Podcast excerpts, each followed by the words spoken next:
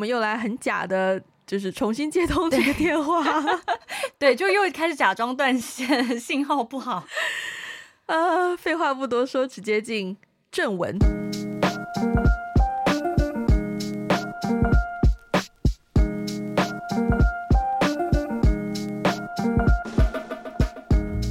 我后来呢？我现在大部分就无论关系好不好，特别是工作场合，就是要礼尚往来、礼貌一些，但是又不能效率太低的时候，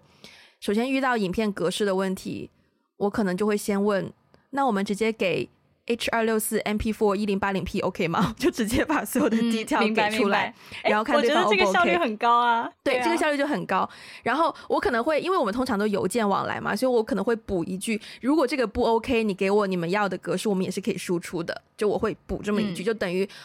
好像我 initiate 了一个东西，然后你你不 OK 的话，你下一个 round 也可以告诉我，就减少了沟通的那个往来的次数。嗯，然后约时间这个点。我必须要讲，我个人呢，你我就是我，反而是可能有点跟你有点相反。很熟的人，如果跟我说我都 OK，我是觉得啊、哦，那就好，我就 initiate 一个时间地点，不不不。但如果是一个不太熟的人，除非他就是 you know 可能李安啊或什么，然后跟我说他都 OK，which 通常不会发生。但是通常不太熟的人，然后跟我说啊，我都 OK，你决定，我会有点。就是我会有点有一个信号灯，就觉得啊，可能未来跟这个人合作的机会，我不会主动想要那么多，因为我觉得他浪费了一个，他浪费了一个沟通的机会，就他他浪费了我们一个 round 的 conversation。我会觉得，对，我会希望，嗯，对，我会觉得，就是我跟你约是吧？无论是我主动约你，还是你主动约我，someone has to 就是 suggest 一个时间点。那对对吧？就是 depends on 是哪一个 round。可是如果我已经在 expect 你要给我一个时间点，maybe maybe 可能我是我最近就约我研究生的老师，因为我有一个短片想要他帮忙帮我看一下这样子。然后呢，我就很紧张，我必须要说我跟他发信息很紧张。因为我知道他是一个很讲求效率的人，但是他他也是一个很好的人啦，所以我跟他发信息的时候，我就很注重我的我的信息点有没有每次传递出去。然后我第一条信息就先问说，嗯，老师有个短片想要怎么怎么样，然后我就先看一下我自己的 calendar 哪几天有空，我就给了三个日期给他选。第一条信息哦就已经这么多了，就 post 给他，然后他就说啊某一天比较 OK，然后我就说好，那我们是早上喝咖啡呢，还是？中午喝咖啡呢，还是吃晚饭呢？然后我又给他选，然后他又选好，告诉我。然后我说好，OK，接下来就到地点了。然后我就说，那我们是在学校里的 canteen 呢，还是学校外面的什么地方？我到这里已经有点不耐烦了。我觉得老师在回复你，在他第一封邮件回复你的时候，他就已经可以把时间地点给定了。不是邮件，是 WhatsApp。但是我理解老师，因为我知道老师本身是一个很忙的人，他要跟我约时间，他真的要去 sit down look at his calendar，然后再去想什么地方，因为他也是很，因为他也很 considerate，所以他可能会问我，嗯、我就是不想让他去，我不想让他做 considerate 的那部分的事情工作，所以我希望我先把我的工作做了，因为 someone has to compromise，right？就是在两个人沟通一些事情的时候。嗯嗯你肯定，你永远就说啊，就在我家楼下最方便啊，或就是 you know，你 你如果真的 be selfish enough，你是会有这样的 preference 的。但是常常你在跟别人聊天的时候，你会因为你觉得都 OK，然后就选择让对方去 make decisions or whatsoever。可是就是。你知道吗？啊，对，我说啊，我觉得我们深入太多 detail 了。但就是在约跟对方约时间这个过程，因为有的人可能就会说，比如说我告诉对方啊，我们二九三十三一号三天，你哪一天比较 OK 嘛？然后对方回你一个，我哪天都 OK，那我怎么办？这个时候我就觉得，Excuse me, that was a question. You didn't answer my question. 嗯。哎，我我想我想稍微从这个工作场合里面跳出来一点点，可能跟跟我们今天的话题没有太直接的关系，但是你刚刚讲到约时间、约地点，这个让我想起 我今年年初的时候，intensively 的在玩 dating app，、oh, 然后呢，我是那种 效率很高的人，就是我不会跟人家在这网上闲扯，基本上聊两三句就是约约出来喝咖啡什么之类的。嗯就光是约见面这件事情，我发现不同的人有很不同的反应。通常如果半天都定不下来的话，我就会很，嗯、呃，就是我我其实在，在在约时间地点这个时候，已经可以看出这个人的背后的做事方式，还有他的性格，嗯，嗯，然后那个时候我就已经丧失兴趣了，就约半天约不出来一个什么 具体的东西，我就已经，嗯，对。我们刚刚聊什么来着？嗯、哦，我们刚刚聊工作当中的 同理心和同理心的度，嗯，对，同理心的度，嗯、对，对啊。所以我觉得，如果拿我刚刚跟我老师约约时间这个案例来说，我给我给出一些选择，我给出一些特定的决定，然后让他 approve，这并不是说我没有同理心，反而是。我希望他不需要去考虑这些琐事，而我做的，我下的功夫。嗯、那，哎，照这样子来讲的话，嗯、工作上那些常常说什么啊，我都 OK 啊，随便啊的人，他们是缺乏同理心喽，对吧？嗯，啊，也不一定啦，看情况啦。对，也看情况。对对对、嗯、对，他可能只是 try to be flexible，就就是就是想让对方觉得我.我我蛮灵活的。对。Yeah. Yeah. Yeah，好，同理心会有泛滥，然后变成多管闲事的情况吗？我倒觉得不太有哎，因为我觉得同理心泛滥跟多管闲事是两件事情。就是对我来说，多管闲事发生的情况下是控制，就是就是你想，我觉得多管闲事的那个情况是，比如说我跟一个人不太熟，嗯、然后呢，他会一直。问很多问题，或是一直给所谓的很多的建议，建议我觉得那那个点其实是他在人与人之间的相处里面没有把握好那个边界。嗯，但是我这个东西，我觉得这个更更是人与人之间相处的边界感的问题，跟同理心可能在我的理解里面，同理心没有太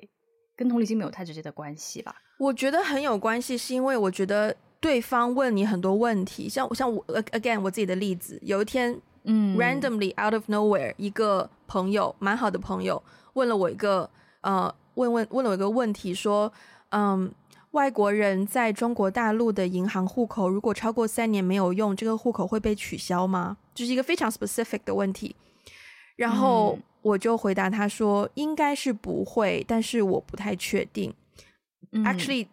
I've done my job. I've answered the question. That should be it, right? 然后我当时在想说：嗯、天哪，你问我一个这么严重的问题，就是 是会影响？因为我知道他最近有一些朋友，哦、因为他以前有朋友在中国大陆生活过嘛，然后 maybe 可能最近要回大陆或怎么样，所以我就会我就会去联想说，是不是你的朋友遇到了什么问题？是不是有没有什么我可以帮忙的地方？我是不是要多？我就会开始想说，我是不是要多问一些？detail 的问题才可以真的解决他真正想要问的那个问题，因为 apparently 这只是他诸多问题当中的一个。嗯，这个到这一步，你觉得我是在同理心范围内吗？是啊，对。然后呢，我就会我就会延续的去想说，OK，如果我问了他，呃，是不是那你需要帮忙吗？或者是对方是不是是不是呃怎么怎么样，什么什么情况？如果我追问到。我后来没有问啦，是因为因为我会觉得对方没有问，呃，应该是对方也不希望我知道更多，因为有的人可能会出于种种自己隐私啊，或者是面子啊，或是各式各样的原因，嗯、就不愿意让对方知道他自己其实在一个困难当中，或是一个委屈的状况。那这种这种时候，有的时候我就会觉得，哦，那我就不要追问了，我就。嗯，对。但是在我以前有这个意识之前，或者说有的情况下我失去这个意识，或有的情况下我会觉得这个问题你这样子自己是帮不了的，只有我能帮，然后我就会追问你的情况，然后我就会、嗯、我就会像你刚刚说的那样子给建议，给什么什么，然后就好像变成了多管闲事。所以我自己觉得，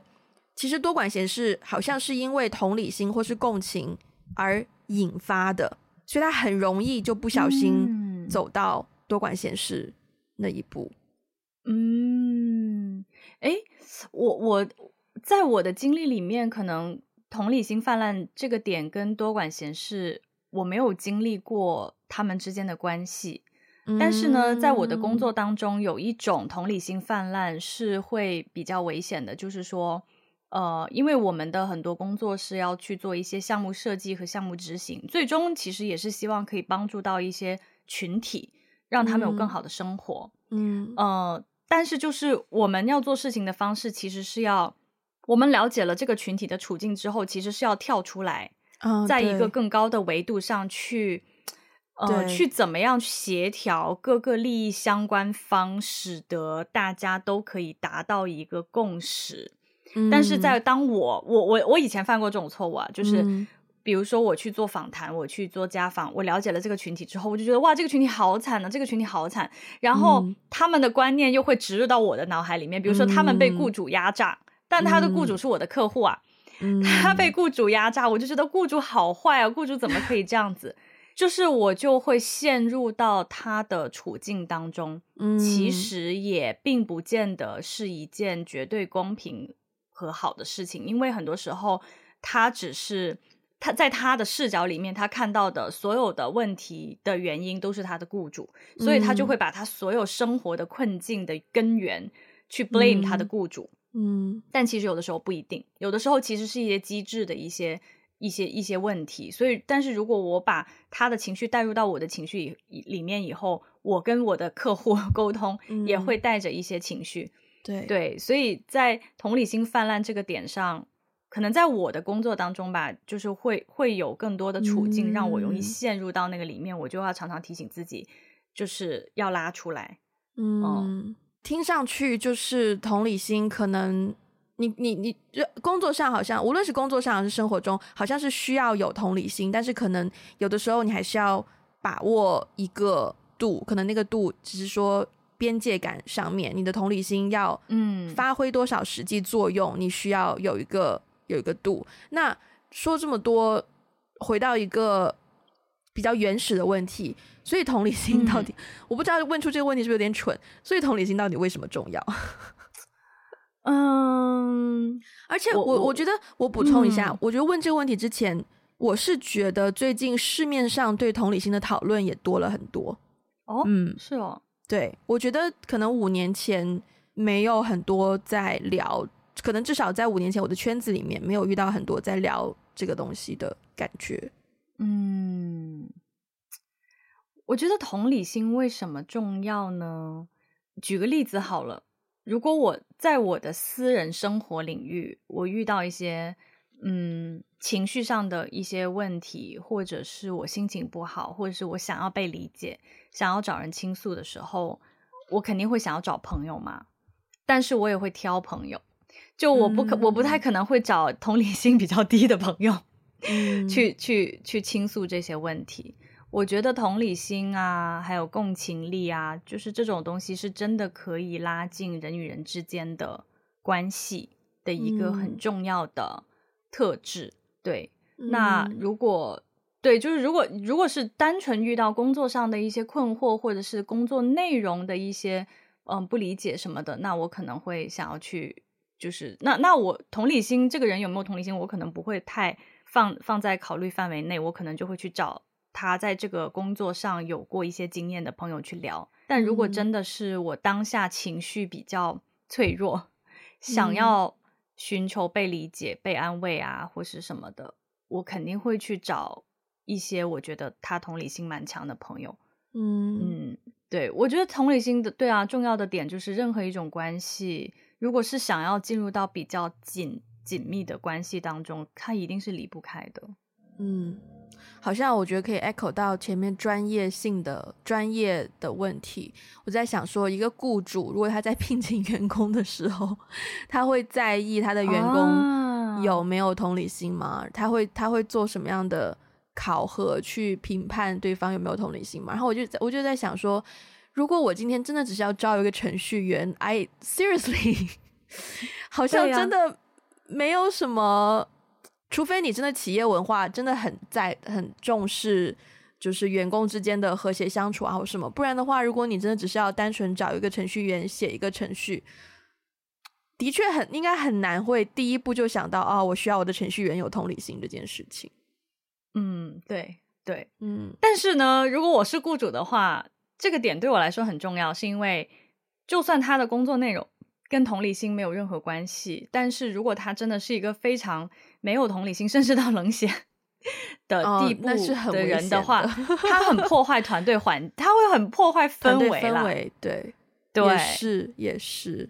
对对。我最近就是有一天听好味小姐的 podcast，然后他们就因为他们最近生了二胎，然后我就听到，你看，我就觉得我们到了这个年龄之后，我们身边听的 podcast、看的 YouTuber，然后大家都在聊都是妈妈啦，生二胎啦。然后呢，他就他就在里面就讲到说，有有一集就偶然讲到说，他就希望他们的小孩以后是可以，就说希望小孩被训练到拥有哪一些。能力，或者是有一些哪些性格特质，包括就是说，希望他们的小孩可以学会善良跟勇敢，有同理心。然后我就发现，哎，所以这样子按道理来说，同理心就是是可以被训练出来的喽吗？嗯，question，我我觉得可以啊。其实、嗯、其实我觉得我觉得是可以的，因为昨天哦，昨天我刚好去了一个那个呃什么宠物市集，就是其实它是。就是主要是想要让大家知道，动物援救就是如果有一些被抛弃的一些流浪狗、uh... 流浪猫、流浪狗啊之类的，对，所以就有一个宠物市集。然后我是觉得，然后很多人带小孩过去，嗯嗯、去去逛啊，去摸摸小狗、小猫什么之类的。我觉得同理心是可以被训练出来的，就是因为我看我周围有一些已经当妈的朋友，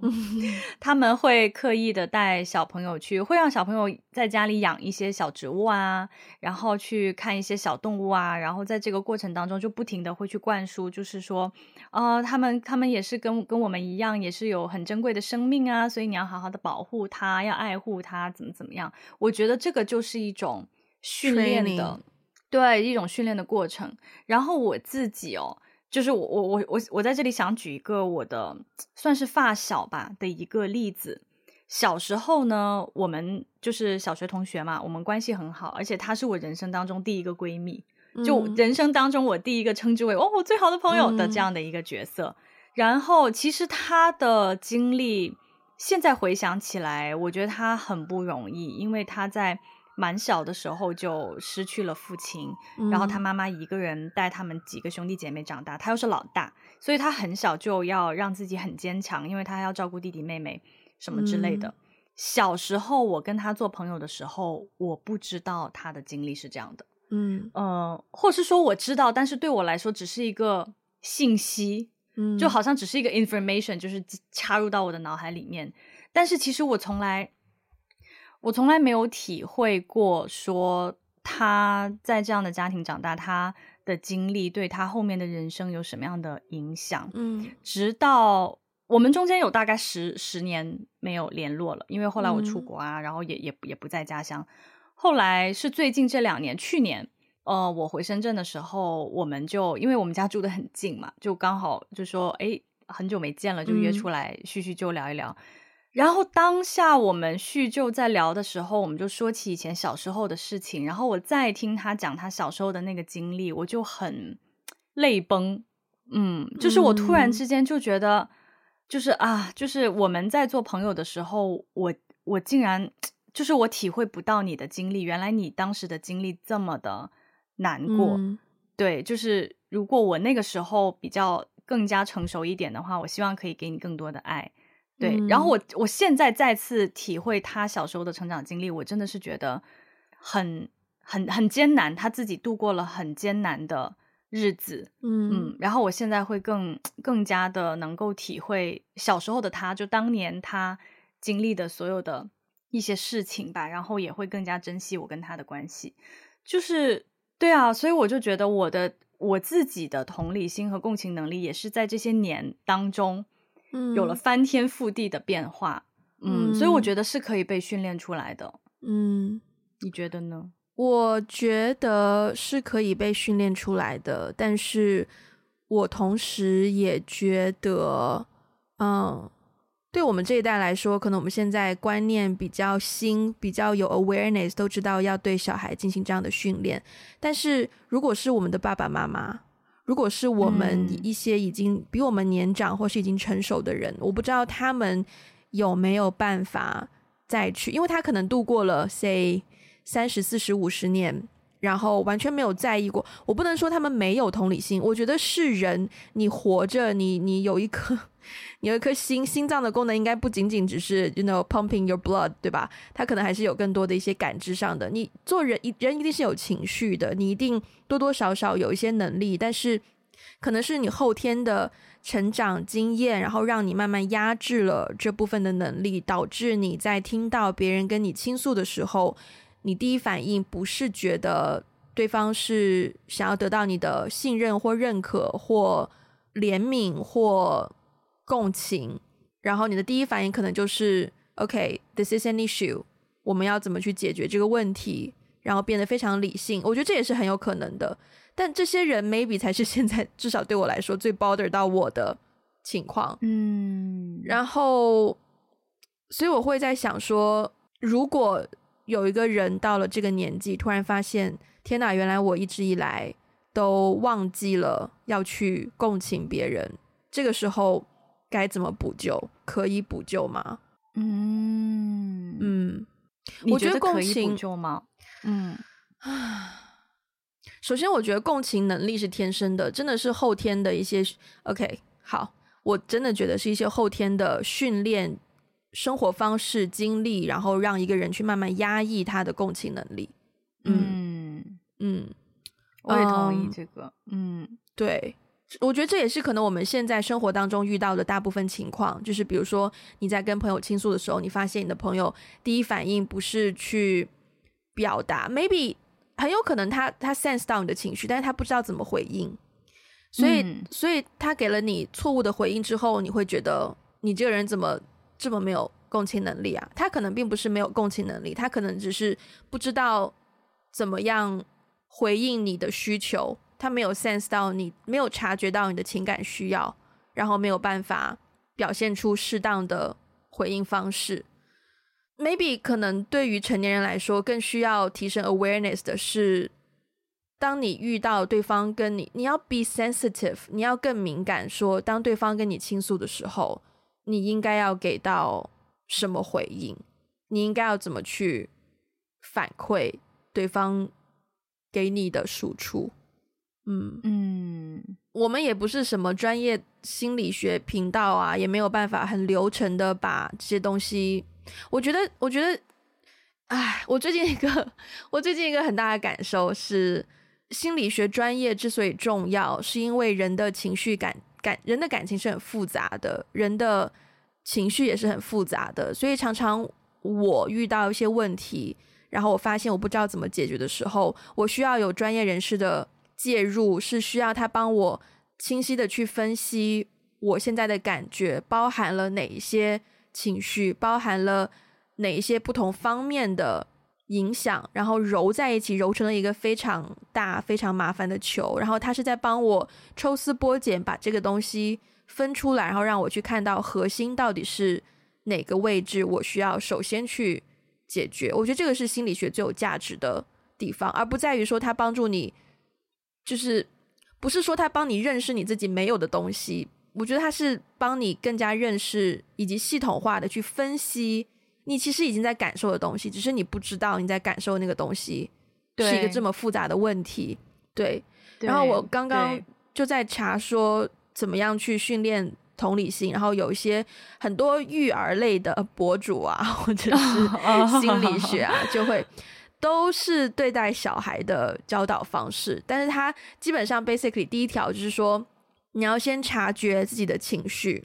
你要先察觉自己的情绪。然后你才能去感受、同理他人的情绪。然后你同理了他人的情绪之后呢，你才可以去同理他情绪背后，他基于什么样的认知，然后才会产生现在的情绪。基于什么样的认知，他其实是有什么样的需求。当你知道他有什么样的需求，你才知道你要怎么样去做合适的反馈，然后才能够表现出来你有同理心。就其实。像你跟朋友的对话，好像很简单，一来一回，其实背后是有这么多层次的。他要做的事情，其实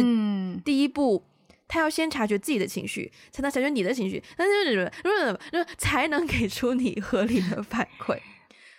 对，我，我我想回应的一个点是，我发现啊，就是如果一个人他对别人没有同理心、没有共情的话，他对自己通常也没有的。嗯嗯，所以也就是说，当他自己情绪里面出了一些问题，或是他自己。就是我发现很多人是没有办法识别自己的那个情绪到底是什么，要先识别自己的情绪之后，然后要去分类，因为很多时候我们的情绪很复杂，它可能不同的情绪会夹杂在一起。对，然后就要抽丝剥茧的去，我为什么会生气？为什么生气里面又带点遗憾？为什么遗憾里面又带一点什么？就是它其实是需要去做分类，嗯、然后再去深挖我为我有这种情绪背后是因为。我对于这件事情有一些什么样的假设，这个也反映了我们的价值观，或是反映了我们的世界观，我们怎么看待这个这个事情？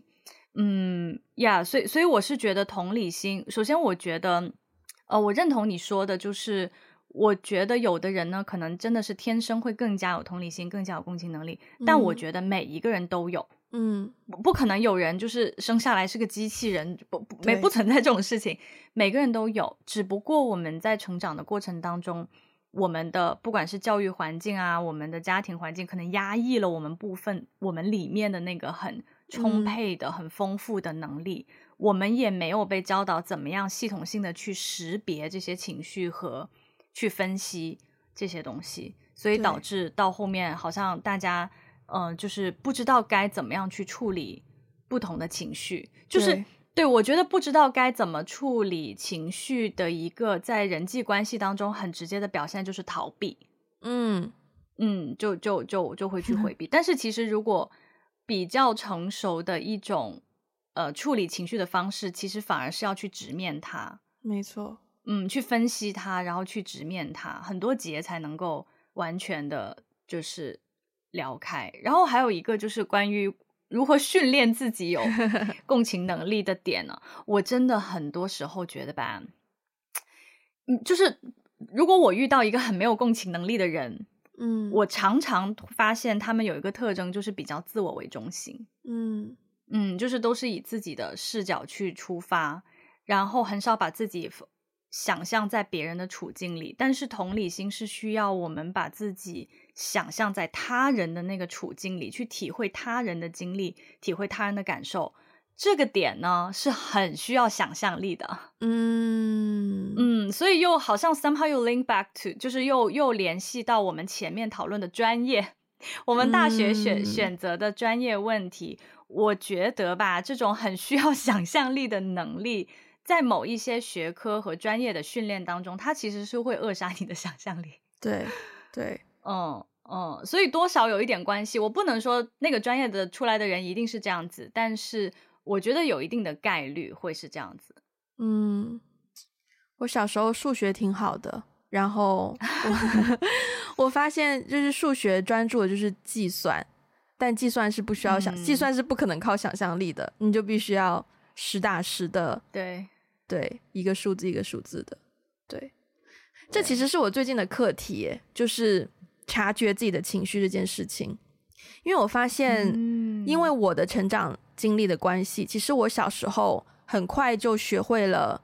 压抑自己情绪，或者是逃避自己情绪，或者是就是放着不不处理自己情绪的习惯。然后这个习惯养成之后，就变成我在对待别人的一些相处的时候，就是会做出一些好像是没有同理心的事情。就比如说研究生毕业的那个那个那个 case。对，嗯，只是说，maybe 我天生就是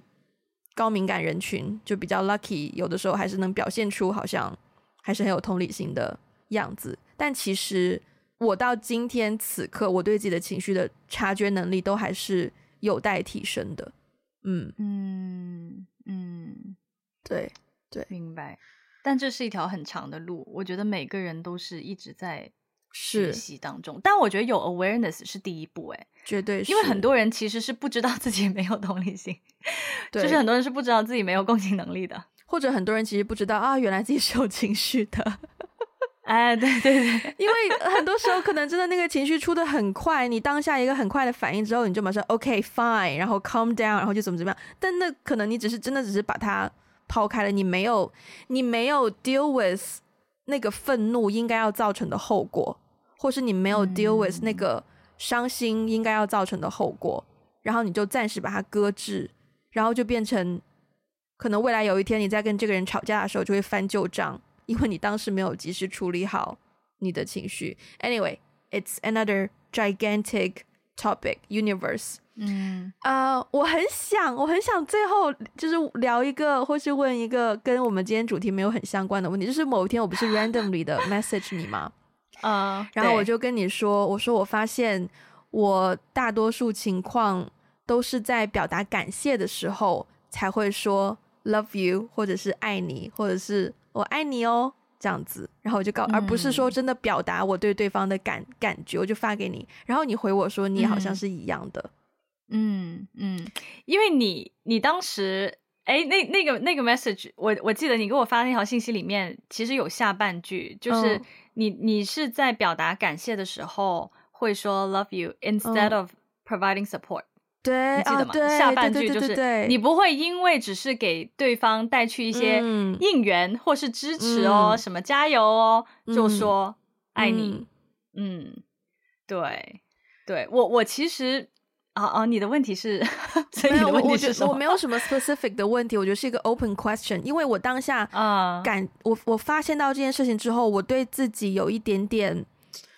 我有点觉得自己有点小气，就在感情方面，oh. 因为，Okay. 嗯。我我我那天其实很简单，那天只是我我中午要去有一件别的事情，然后呢，我要请我们 team 的人帮我，我我们要要一起叫外卖嘛，然后我就提前把我的 order 发给他，然后我觉得这件事情挺麻烦人家的，就是还要为了我的事情，然后拖延大家吃饭的时间，然后还要把，因为我们在香港点一些就是 you know 谭仔粉面，就是你要什么粉什么汤，然后辣度，然后要什么配料，就是一条条条条很 detail 的给人家，我觉得请别人帮我点个外卖好像挺麻烦的。所以我发完信息之后，嗯、然后对方就回我，就说：“呃，好啊，OK，没问题，什么什么什么。”然后我就回了一句，我就觉得这么麻烦的事情，然后你这么爽快就答应了，我就觉得好，谢谢你哦，你人好好，我就说一句爱你。对，然后我当时就觉得，我不，可是我不觉得爱爱你是这种场合下去用的，我觉得这种场合下去用它有点渣，我自己觉得，哦、对，我就想到我。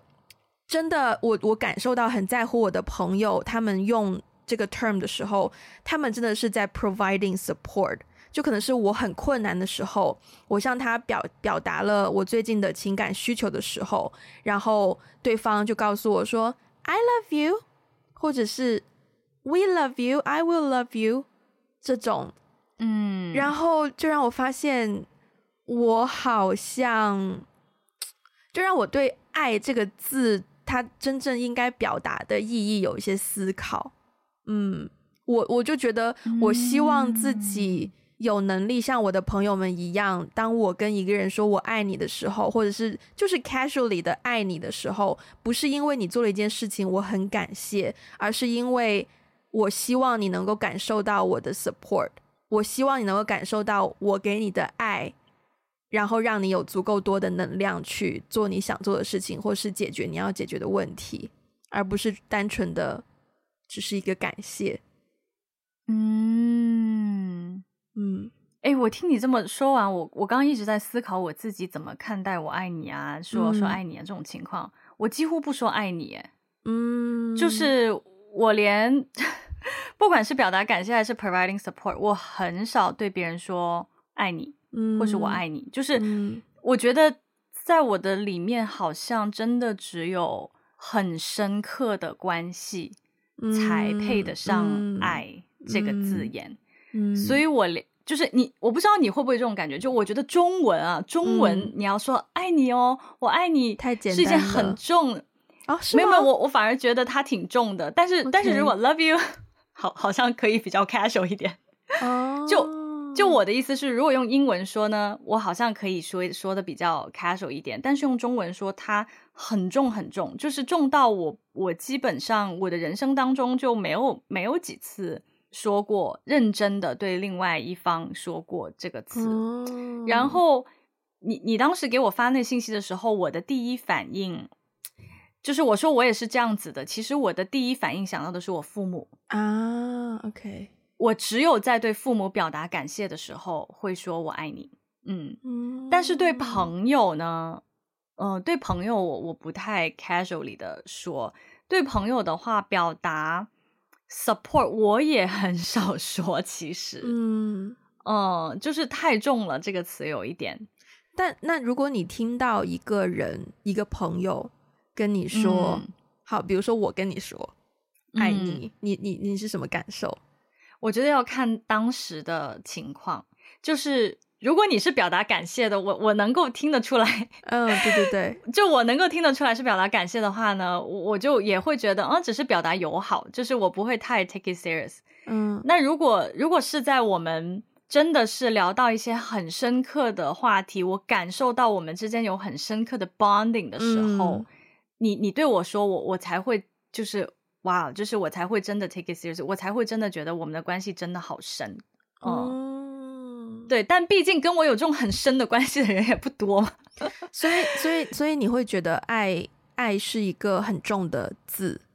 非常非常重。嗯，嗯，如果认识时间不是很长，然后就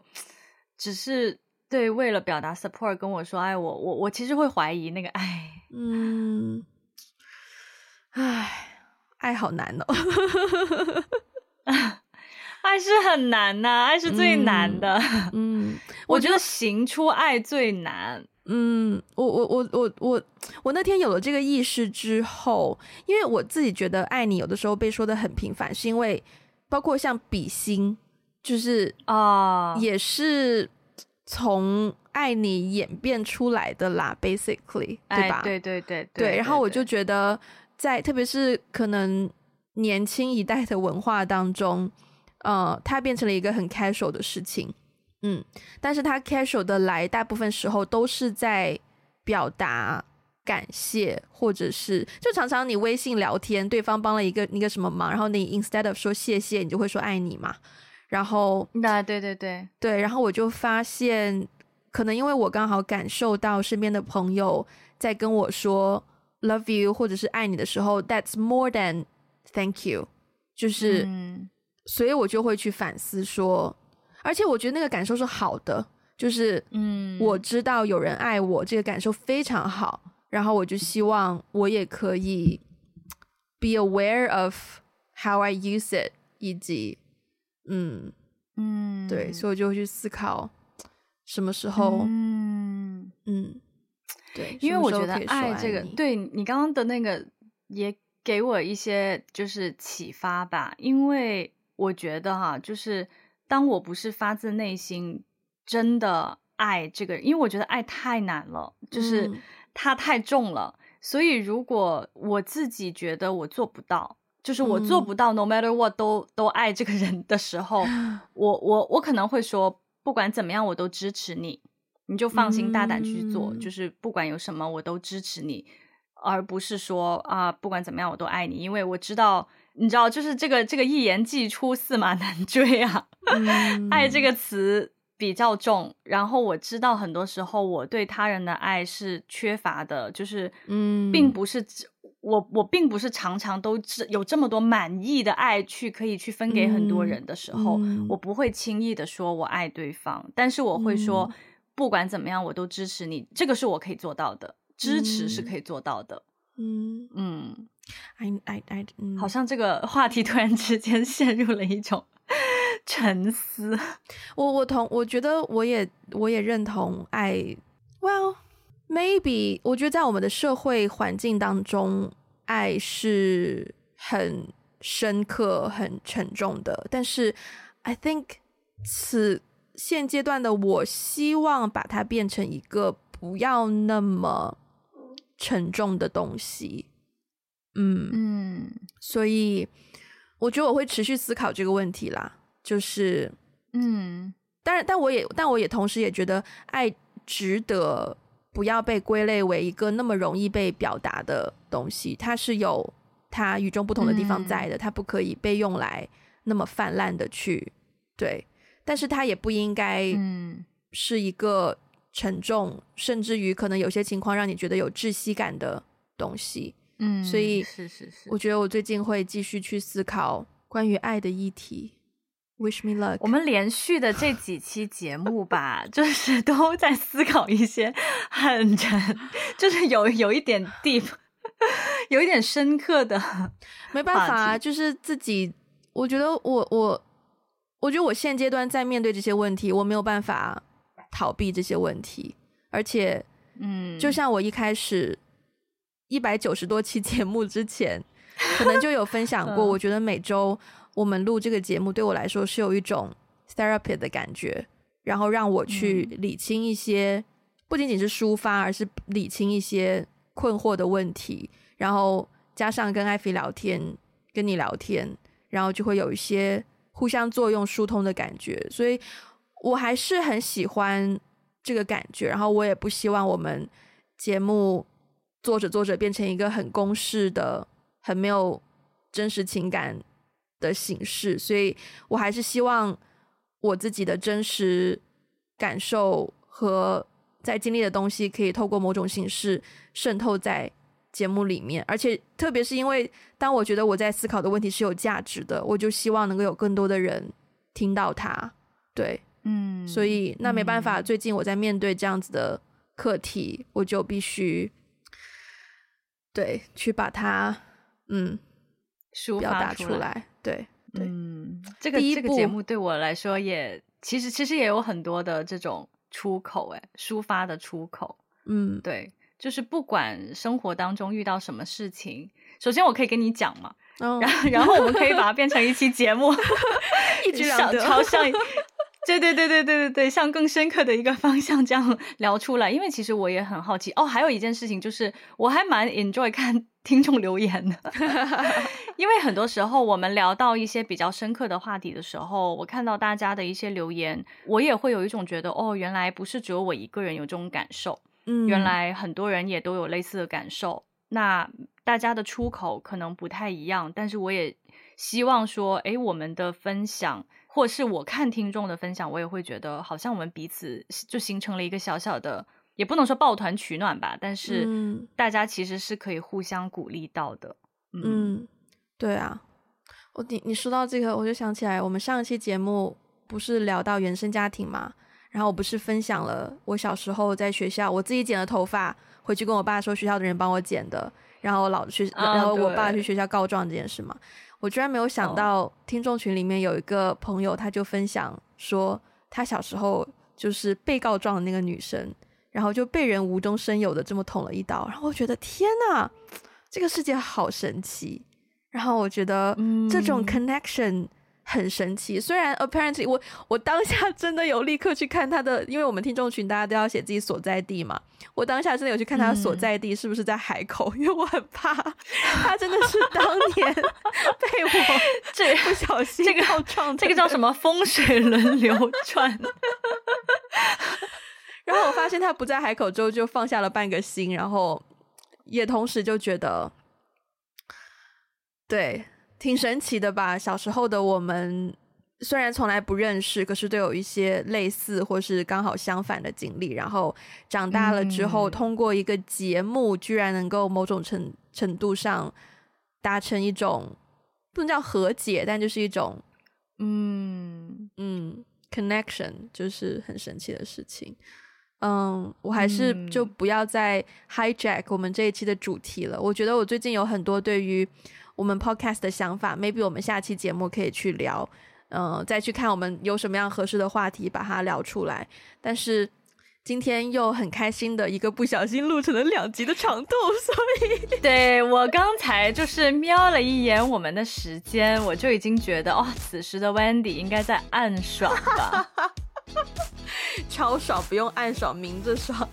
好，嗯、我们今天节目就到这边。如果大家喜欢我们的节目，欢迎分享给你身边的人，也不要忘记去 Apple Podcast 还有 Spotify 给我们一个五星的评分，留下你的评论。如果需要我们的中文 transcript，可以去 Patreon 还有爱发电。如果想要加入我们的听众群，可以联络我们的接线员，他的微信 ID 是 One Call Away Podcast。然后也欢迎大家去 Social Media 关注我们，包括有 Instagram、Facebook、微博，还有微信公众号及小红书。那我们今天就到这边那，下次再见，拜拜，拜拜。